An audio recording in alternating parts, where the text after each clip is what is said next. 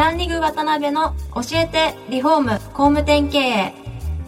この番組はリフォーム工務店業界に特化した経営コンサルティング事業を手掛ける株式会社ランリグの代表渡辺翔一が住宅業界の経営者や幹部の方を毎回ゲストにお招きし業界の様々なことについてお聞きしていく番組です。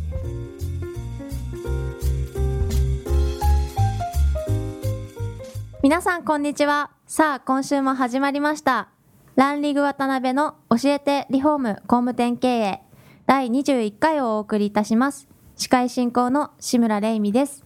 渡辺翔一です。渡辺さん今週もポッドキャスト番組よろしくお願いします。よろしくお願いします、えー昨年10月からですねスタートしたこの番組なんですが住宅業界向けコンサルティング会社のランリグが、えー毎回ゲストとともに視聴者の質問などにお答えする形で進めていく番組です。前回は、えー和歌山の田辺市というですね、まあ、証券10万人以下の小さな証券で10億円以上の売り上げを上げられ、まあ、行列のできる工務店として有名な高垣工務店の石山代表に、えー4回にわたってお話しいただきましたが今回からは、え4回にわたってですね、えースタイル工房の代表三上社長にお越しいただいてます。三上さんよろしくお願いします。よろしくお願いします。はい。ではまずは三上社長のご紹介です。三上社長は1961年島根県出身。学校卒業後上京されました。スタントマンを務める傍ら建設関連のアルバイトを始めました。次第にリフォームに興味を持ち27歳で独立されました。しかし業界や仕事における矛盾を感じるようになりそれらを解決すべく新しい形お客様のペースでイメージを形に変えるご提案来店型ショールームスタイル工房を立ち上げてプランニングを武器に多くの女性スタッフがお客様に寄り添いながら進める温かく優しい住まいづくりを展開されていますよろしくお願いしますお願いします。えー三上社長がですね経営されているスタイル工房さんは、まあ、ご存知の方も多いとは思いますが、まあ、杉並の浜田山と、えー南青山にショールームを展開されておりまして、まあ、お客様に寄り添う本当に大きな、えー大型リノベーションでさまざ、まな賞も受賞されている会社さんです。でまたですね、えーワンストップリノベーションを最近は非常に、えー多く会社さんが手掛けられてるんですが、まあ、いち早く手掛けられてですね、ま、東京で物件探しからのお手伝いのリフォームにおいてもフロンティア的な、え立場の会社さんですね。でそんな三上さんには、まあ、今回から4回にわたって、まあ、そういった大型リリノベーションであったりとかワンストップのポイントであったりとか、えーまた根本にある考え方とか価値観をですね、まあ、じっくりお聞きしたいと思ってますので、えーぜひよろしくお願いします。で今回ですね、えっと、何回目でしたっけ？番組的には。えー21回目です、21回目なんですけども実はあの視聴者質問をですね募集しましたらですね質問が寄せられておりまして何件ぐらい来たと思いますか？23件ぐらいですかね。いえ12件も寄せられましてですね。12件も。はい。嬉しいことですね。すごいやっぱりあのね本当にこう聞いてくださる方が、はい。あたくさんいらっしゃるんだなと。はい。ですからまあ100人にね1人質問したと計算したら1000人以上の経営者の方がはいまあ、聞いていただいているという計算なので、まあ、あの今回からできるだけですね、まあ、視聴者のご質問に答えお答えする形で進めていきたいと思っています。はいで今回今週は、まあ、三上社長の1回目ですので、まあ、三上さんのご経歴、まあ、あのからお聞きしたいなと思うんですけれども三上さんあれですよね島根県のご出身お生まれですよね？ですね。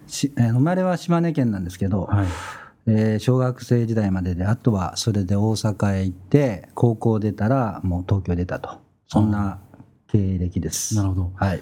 ちょっとあの噂にはスタントをやられてたというようなことをですね、まあ、お聞きしたことあるんですけうども。スタントっていうのは、言えばね、かっこいいけどね、はいまあ、殴られるとかね、川に飛び込むとかね、死体になるとかね、えーまあ、血のりをかぶるとか、まあ、そういうキーワードで、はい。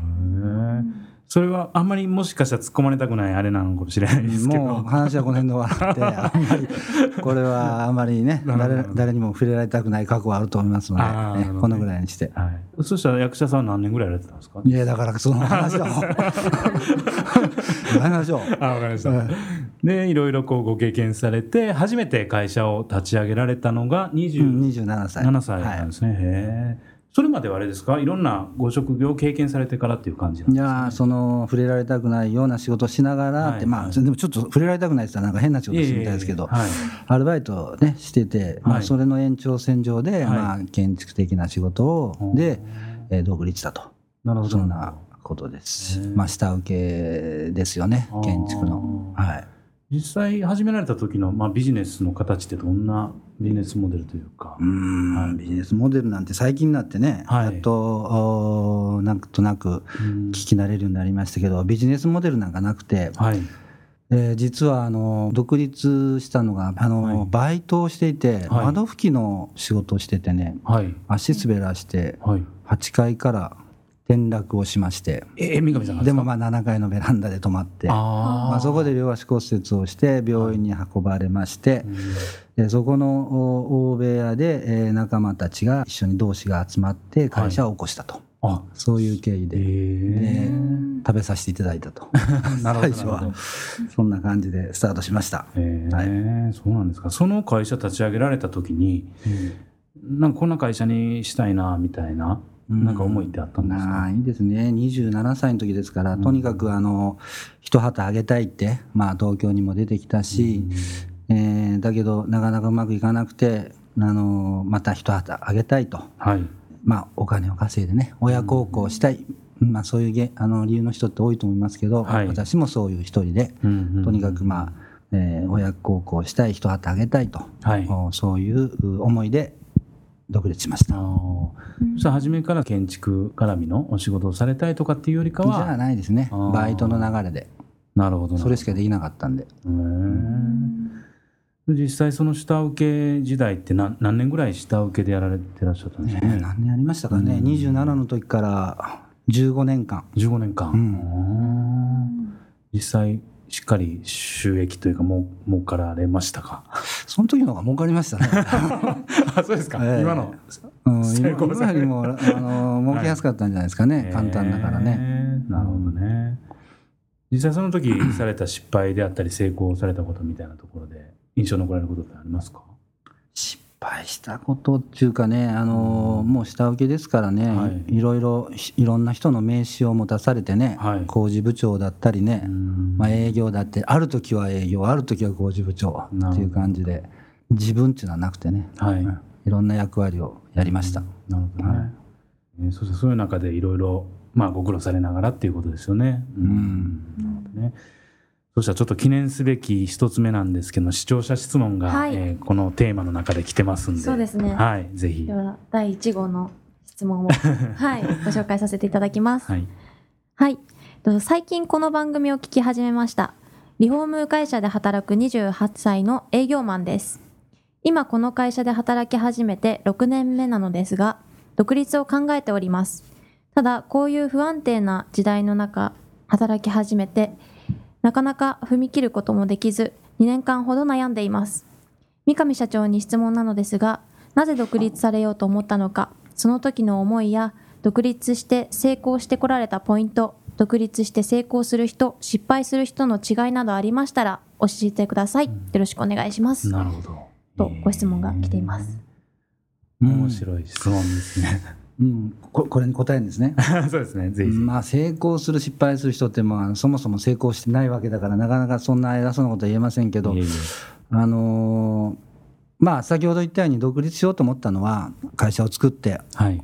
少しお金儲けして親を楽にしてしたいというのが思いで、えー独立したわけですけどはいそうですね。何も知らないから独立できたけどおーそのなんか先が見えてたらとてもじゃないけど独立する気はね同じことやれって言ってもできないですよね。なのでよく独立しようって言った時にお金がなきゃできないんじゃないかとか、はい。そのじ一緒にやる人がいなきゃできないっていう人いますけど、それをがあったらあって独立する人なんてほとんどいないんで、はい。もうやるしかないでしょうね。うんやるしかないでしょうけどまずうまくいかないのが当たり前だと思って、うんあのもう覚悟を決めてやっていただければなと思います。なるほどね。うんなるほど。まあ実際悩んでるっていうことは、まあ要するに独立してないっていうことですもんね。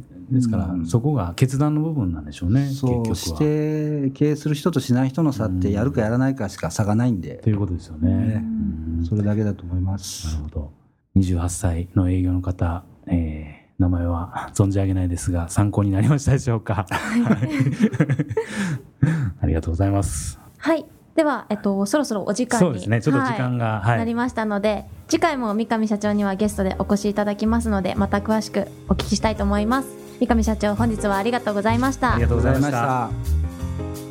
今回もランリグ渡辺の教えてリフォーム工務店経営をお聞きいただきありがとうございました。番組では渡辺や住宅業界の経営者幹部の方へのご質問を募集しています。ウェブサイトランリグにあるお問い合わせフォームよりお申し込みください。お待ちしています。